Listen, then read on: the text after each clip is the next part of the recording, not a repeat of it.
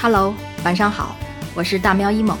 今天只跟你聊一个话题，就是我为什么做播客。前一段时间呢，我一直在学有声演播，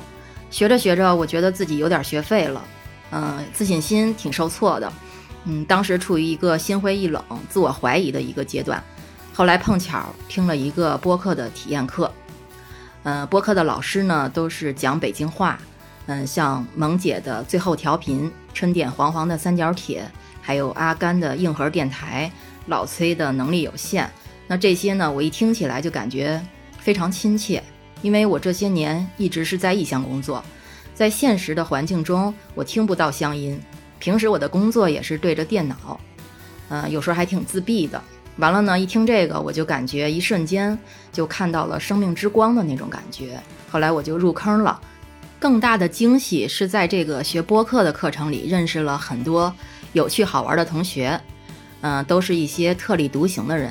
还有一些就是很有思想深度的人，嗯，还有一些是跟我类似经历的人，嗯，反正都是那种高能输出者，大家还特别聊得来，嗯，有一段时间我们天天都在那个 MC 聊天室里边聊天儿，嗯，沟通质量特别高，信息密度也非常大。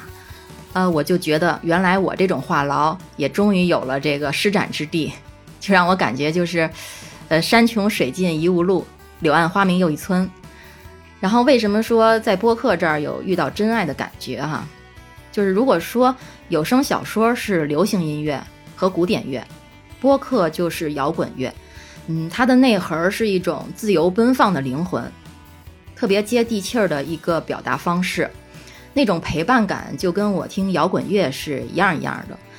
就是我曾经有很长一段时间迷茫期，然后我每天就听着摇滚乐，来获得一种安慰和力量。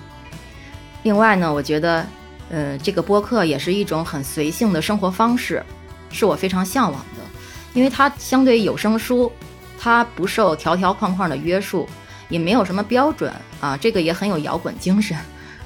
然后最后这会儿时间不多了，啊，老师们都太抠，就给了三分钟，让我这种话痨呢都可以生生的憋死。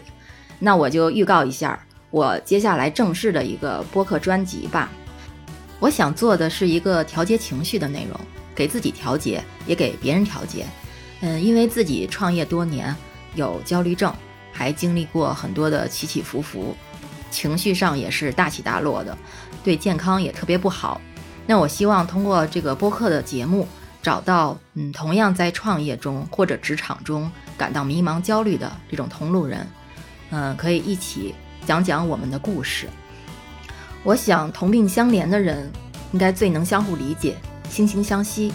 嗯，这样呢就是打造出一个排解情绪的一个温暖的空间，像摇滚乐那样给人力量。这眼看就到时间了，我就不能跟大家说了。